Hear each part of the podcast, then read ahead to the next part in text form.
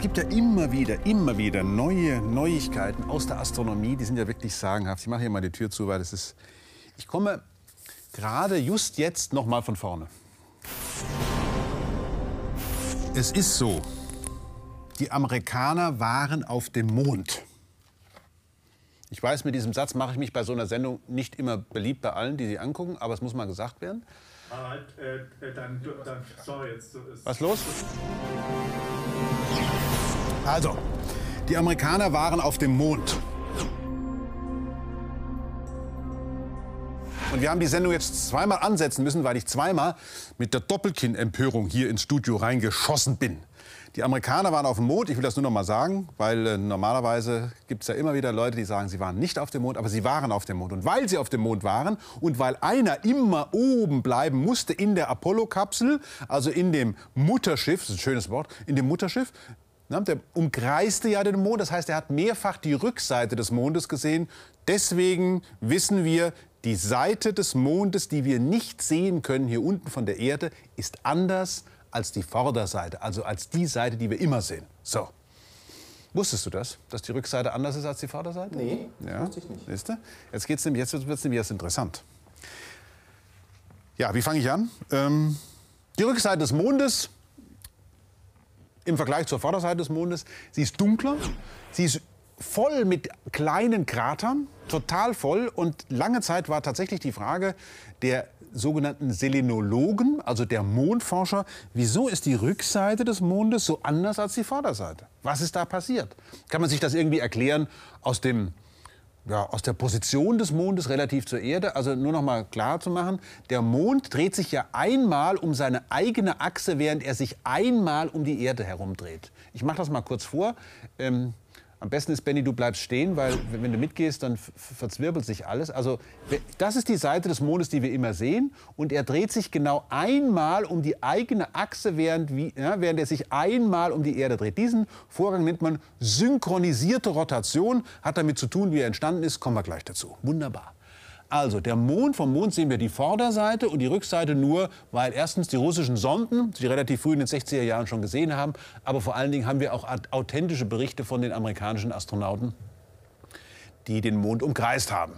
Sie wissen ja, Apollo 8 fing ja an, zehnmal um den Mond. Apollo 9 war ja nicht auf dem Mond, Apollo 10 war auf dem Mond, 11 war auf dem Mond, 12 war auf dem Mond, 13 einmal auf dem Mond und so weiter bis Apollo 17. Die waren ja alle da. Also wir haben wirklich genügend Informationen über die Mondrückseite und sie sieht anders aus. Sie sieht anders aus als die Vorderseite. So. Wie kann man so etwas erklären? Ja, das kann man erstmal die Methode. Wie erklärt man einen historischen Vorgang? War ja keiner dabei. Das ist immer das Problem bei den Erklärungen für einen einmaligen historischen Vorgang. War ja keiner dabei.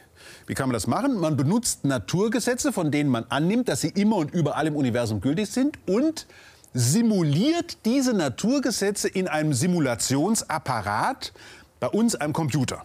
Das heißt, man simuliert in einem Computer eine bestimmte historische Situation, von der man annimmt, so könnte es gewesen sein.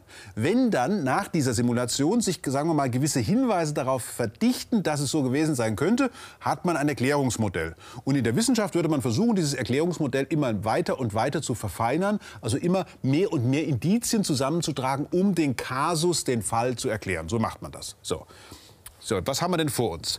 Der Mond, unser Erdmond, ist entstanden praktisch kurz nach der äh, Bildung der Erde durch den Einschlag eines Körpers, der doppelt so schwer war wie der Mars. Ein Einschlag kann man nicht sagen. Ich benutze das jetzt hier mal zum ersten Mal, das Wort. Es war eigentlich mehr so ein, so ein planetares Streicheln. Es war so, dass eben zwei Massen sich aneinander rieben und der eine wurde zerrieben beim Reiben und äh, das führte dazu, dass eben der, der ihn rieb, etwas mehr Wärme bekam, wie das so ist, kennt man ja von der Reibung. Der wurde also heißer, unter anderem auch deshalb, weil im Eisenkern des Zerrie der Eisenkern des Zerriebenen sich ins Innere der Urerde hineinstürzte und da eine weitere Energiequelle darstellte. Aber das Zerreiben führte eben letztlich dazu, dass sich in einem Abstand von vielleicht 30.000 oder 40.000 Kilometer von der Erde entfernt, ein Ring bildete. Und in diesem Ring bildete sich der Mond. Das war die Standardfolklore bis vor kurzem. Halten wir noch mal kurz fest. Es gab also einen Impaktor, einen Einschläger, der offenbar ganz ähnliche Zusammensetzung gehabt haben muss wie die Erde, weil das Mondgestein, das die amerikanischen Astronauten auf, auf die Erde gebracht haben, ist so ähnlich wie das, und zwar sehr ähnlich wie das Erdmantelgestein, aber ohne flüchtige Elemente. Das heißt, der Impaktor muss in seiner Zusammensetzung so ähnlich gewesen sein wie die Urerde. Das geht aber nur, wenn die beiden Himmelskörper sehr nah beieinander im Sonnensystem, im frühen Sonnensystem entstanden sind. Ansonsten hätte einer der beiden eine ganz andere Gesteinszusammensetzung als der andere. Schlussendlich kann man sich gut vorstellen, dass dieses ursprüngliche System Erde und Impacto ein Doppelplanetensystem gewesen sind. Deswegen war, der, war die Wechselwirkung zwischen Erde und Impacto auch nicht so eine drauf, sondern war ein langsames Zerreiben, ein planetares Streicheln. So bildete sich also ein Ring aus und in diesem Ring, wie gesagt, ich spiele es nochmal vor, bildete sich dann der Mond. Das war die Handlung bis zu diesem Teil. Seit neuestem wissen wir, um eine vernünftige Erklärung zu finden für die völlig andere Zusammensetzung und auch Oberflächenstruktur und sogar Rückstrahlvermögen, das sogenannte Albedo, der, der, der, Mondrückseite, muss man dieses Szenario etwas verfeinern. Man muss nämlich den Mond, also unseren Erdmond, der in diesem Ring um die Urerde entstanden ist, weil ein Impaktor von der Urerde zerrieben worden ist. Diesen Urmond muss man nun von einem anderen Mond sich ebenfalls umkreisen lassen. Oh, oh, oh. Also wir haben eine Erde, die wird von einem Mond umkreist, der wiederum von einem anderen Mond umkreist wird. Und jetzt haben die Kollegen eben genau das in einem Computer simuliert. Wie sähe es aus, wenn der Urmond von einem Mond umkreist worden wäre. Und jetzt machen wir, ja, nochmal das neue Ding von vorne, dieser, dieser Mond, der umkreist wiederum vom Urmond zerrieben worden. Also wenn es so ein, so, so ein, ja, wie soll man sagen, so ein lunares Streicheln gegeben hätte. Auch wieder kein Einschlag, sondern hmm, das Gestein wäre zerrieben worden. Und jetzt kommt's. Und da eben die Geschwindigkeit so gering war, gab es überhaupt kein Zusammenschmelzen, sondern das Material des Mondes, der zerrieben wurde, legt sich quasi wie so ein Pfannkuchenteig auf die Rückseite des Mondes. Sowas kommt dabei raus. Also wenn der Einschlag nicht so granatenhart, sondern so ja, wie so eine Samtdecke. Ja, also es wird so eine Decke über den einen Körper drüber gelegt. Natürlich wird dabei Material aufgeschmolzen und so weiter und so weiter. Glas muss ja auch miteinander verbacken, das kennt man ja. Aber damit hätte man eine Erklärung für die Rückseite des Mondes. Ist das nicht irre? Also ich war völlig platt. Schon alleine, ich meine, mich hat schon immer sehr beeindruckt, dass der Mond, der ja für uns auf der Erde so wichtig ist, Stabilität der Rotationsachse, Ebbe und Flut wird eine große Rolle gespielt haben bei der Entstehung des Lebens. Also all diese ganzen Effekte hängen ja davon ab, dass wir wir, also wenn ich jetzt mal so sagen darf, wir als Bewohner der Erde einen Begleiter haben, nämlich einen Trabanten, einen Mond, der so groß ist, der steht uns gar nicht zu, dienstgradmäßig. Also so ein Riesenmond, wie wir ihn haben, der hat ja ein Achtel Erdmasse, der gehört zu diesen Riesenplaneten da draußen. Also Jupiter und Saturn, die haben solche Monde. Aber so, dass so ein kleiner Felsenplanet wie die Erde einen solchen Riesenmond hat, und dass der aber nur entstanden sein kann, weil ein Impaktor doppelt so schwer wie der Mars von der Erde zerrieben worden ist, dessen Zusammensetzung auch noch so ähnlich gewesen sein muss, also das hat mich ja schon sehr beeindruckt. Jetzt kommt es aber noch dazu, dass eben dieses planetare bzw. lunare Streicheln einem erklären kann, was man ja heute richtig beobachtet. So. Wann ist das passiert? Naja, das muss damals so ein Tag gewesen sein wie heute, hätte ich fast gesagt, wo es gehagelt hat. Also das muss in den Frühzeiten des Sonnensystems passiert sein. Damals, als es offenbar noch viel mehr Himmelskörper gab, große Himmelskörper als heute.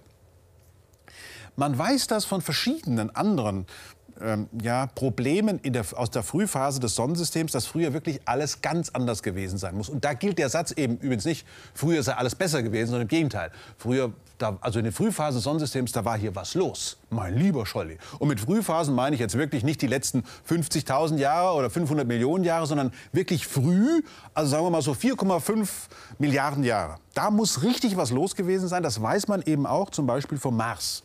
Beim Mars ist eigentlich das gleiche Problem, fast hätte ich gesagt in grün. Mars ist ja ein roter Planet, also in rot. Das gleiche Problem wie beim Mond auch. Ähm, dessen Südhalbkugel sieht anders aus als die Nordhalbkugel. Und auch da hat man heutzutage so ein Szenario, Modell kann man nicht sagen, aber ein Szenario, wie man sich das erklären könnte, tatsächlich wiederum ein planetares Streicheln, dass also auch der Mars einen Begleiter gehabt hat, der mit ihm dann dieses Gravitationstänzchen getanzt hat und dabei eben quasi den Kürzeren gezogen hat. Er hat sich also so drüber gelegt ähm, oder hat möglicherweise, wenn er zum Beispiel entwichen sein sollte, trotzdem Material verloren an den Urmaß. Also diese Wechselwirkungen müssen eine große Rolle gespielt haben. Das war die andere Geschichte, war die mit dem Neptunsprung. Die geht ja genauso. Also dass also offenbar in den Frühphasen des Sonnensystems noch viel größere Gesteinstrümmer im Sonnensystem geherrscht haben müssen und dass diese Gesteinstrümmer aber so schwer gewesen sind, dass sie zum Beispiel so einen Planeten wie den Neptun sagen wir mal von 17, 18 Erdmassen, sogar ganz aus seiner Bahn haben rausspringen lassen. Der ist dann über den Uranus drüber gekippt, hat dessen Rotationsachse ähm, verändert und hat dann zum großen Bombardment geführt, was dann später sogar bei uns auf der Erde dazu geführt hat, dass wir überhaupt genügend Wasser hier haben. Also ein Irrsinn. Also was immer wir auch aus dem frühen Sonnensystem erfahren, es war eine Zeit der großen Einschläge. Es hat ständig irgendwo gekracht Warum? Naja, also wenn man sich das mal anschaut, und das geht zurück auf einen, ja, auf einen Königsberger, heute Kaliningrad, damals aber Königsberg, auf einen der ganz großen Philosophen, der, wie das so war im 18. Jahrhundert, 1755, hat er eine große Schrift veröffentlicht von, von der Theorie des Himmels. Immanuel Kant. Damals waren ja Philosophie und Naturwissenschaften noch sehr eng beieinander. Und Kant war der Erste, der sich das mal so richtig überlegt hatte. Wenn also Planeten wie man es ja auch damals schon wusste, alle in einer Ebene um den Stern herumkreisen, den wir Sonne nennen, also hier bei uns im Sonnensystem eben die Planeten in einer Ebene den Planeten umkreisen, dann müssen die ja auch da entstanden sein. Und dann kann man sich das gut überlegen, wie solche Kollisionsmodelle heute funktionieren. Man bildet also in der Mitte einen Stern, und zwar im Computer sage ich das jetzt mal, man bildet einen Stern und um diesen Stern herum nehme man eine Gas- und Staubscheibe und schaut sich nun an, wie sich Gas und Staub eben miteinander äh, zu Planeten zusammentun. Wie tun die das? Durch Stöße. Also draußen ist das Gas und drinnen ist es Gestein. Das macht ja Sinn. Ja? Weil draußen ist es in so einer Scheibe natürlich kälter als drin. Dass also große Gasplaneten im Sonnensystem draußen sind, ist kein Wunder, weil die haben alles Gas aufgesammelt und sind eben so schwer geworden. Hier Jupiter zum Beispiel 317 Mal so schwer wie die Erde. Dann kommt der Saturn, dann kommt Uranus und heute Neptun. Aber wenn die Daten, also wenn die Modelle von damals stimmen, war ja Neptun sogar innerhalb der Uranusbahn. Aber das ist eine Geschichte für sich. Nun, also die, das versteht man, wie die sich zusammensammeln, weil die sammeln einfach Gas auf. Da schlägt die Gravitation zu. Bei den Felsenplaneten, also bei den sogenannten erdähnlichen Planeten, ist es viel schwieriger. Die zusammenzubauen, das entspricht mehr so der Sorte, da schmeißt man Knete auf Knete. Also die knallen da mit dem Affenzahn aufeinander und man kann sich ja leicht vorstellen, was passiert. Hm. Wenn das Material ordentlich zusammendonnert, dann wird es heiß. Und wenn das heiß ist, dann kann das schon mal zusammen hängen bleiben. Hm, das hängt dann so zusammen. Es bildet sich also aus so kleinen Staubkrümelchen werden größere Steine, größere Brocken. Aber dann kommt's, und dann wird's nämlich ganz schwierig. Wenn diese Brocken nun zu groß wären, stellen wir uns mal vor, so groß wie so ein Gebäude hier, also sagen wir mal so groß wie drei oder vier Doppelhäuser, irgend sowas, wenn die jetzt mit ein paar Kilometer pro Sekunde aufeinander stürzen, was passiert dann? Naja, die gehen kaputt. Ja, ja, die gehen kaputt. Bis heute hat man noch keine wirklich gute Erklärung dafür gefunden, wie eigentlich Felsenplaneten über dieses Stadium der großen Doppelhaushälften oder der ja, Fußballstadien hinaus wachsen können zu den ganz großen Brocken. Und deswegen ist es eben auch kein Wunder, dass wir heute Geschichten erzählen von großen Einschlägen auf die Urplaneten. Aber nur auf die Urplaneten. Damals wurde praktisch das Sonnensystem gereinigt von all diesen Einschlagsbrocken, hat dazu geführt, dass unsere Erde einen Mond hat, hat dazu geführt, dass der Mond eine andere Rückseite hat. Es ist irre, irre. Aber wie ich immer sage, ja, wer keine Ahnung von Geschichte hat, der kann auch keine Geschichten erzählen.